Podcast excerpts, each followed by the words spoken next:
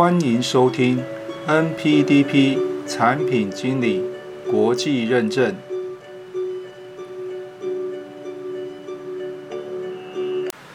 Hello，各位朋友，大家好。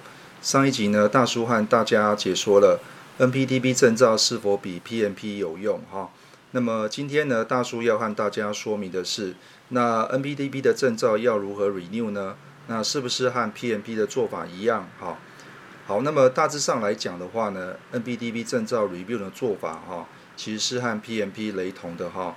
那么都是呢，考上证照以后哈，为了要维持证照资格的有效性哈，所以呢，你必须要在接下来的三年内哈。那累积到六十个 credit，好，这个 credit 指的就是学分的意思哈。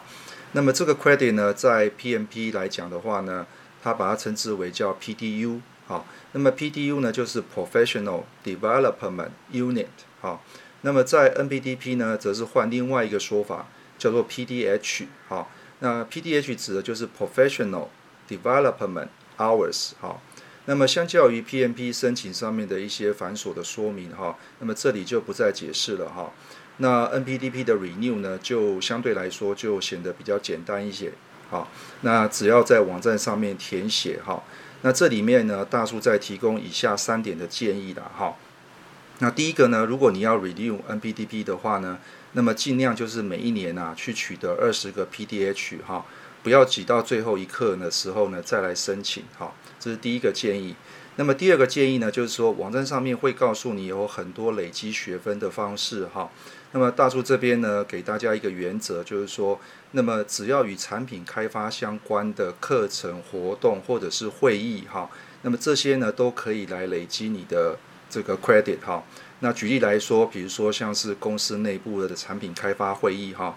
因为有时间、有地点、有日期，哈，或者是外部的一些公司的产品发布会、产品论坛，比如说像是脸书啦、Google 或是微软，哈，这些企业所做的产品的发布会，这些都可以来累积 credit，哈，作为 PDH 的认可，哈。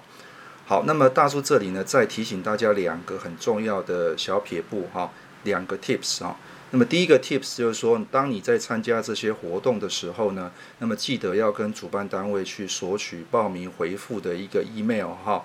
那么不管你有没有参加了哈，那么这个都可以作为日后的一个凭证哈。那么当然呢，如果你时间上面许可的话呢，你也可以去选择参加 PDMA 官网上面哈，它有一些 webcasting，就是网络上面的会议或是网络上面的论坛哈。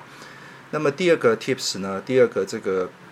小撇步呢，就是说你尽可能的去填写哈，官方要求的六十个 PDH 哈，因为有一些啊可能官方会认可啊，有一些可能会被剔除掉哈，所以呢尽量呢能够超过六十个 PDH 哈，这是第二个啊大叔的建议哈。第三个建议呢就是说呃完成付款哈，这是最后一个步骤了哈。那这里面呢就牵涉到会员跟非会员，其实 renew 的价格其实是不一样的哈。那么当然呢，如果你觉得这个 PDMA 的这个会员的这个资格啊，呃，是对你来讲是有帮助的话，那么你可以在第一年考上之后，你可以继续的续约哈。那么如果你觉得说你没有时间哈，或者说对于做 PDMA 的会员的这个资料的 access 没有太多的兴趣的话，那么你也可以选择非会员的方式来 renew 哈。这个是第三个建议啊哈。那么以上呢是大叔呢今天对于如何 renew NPDB 证照方式的解说哈。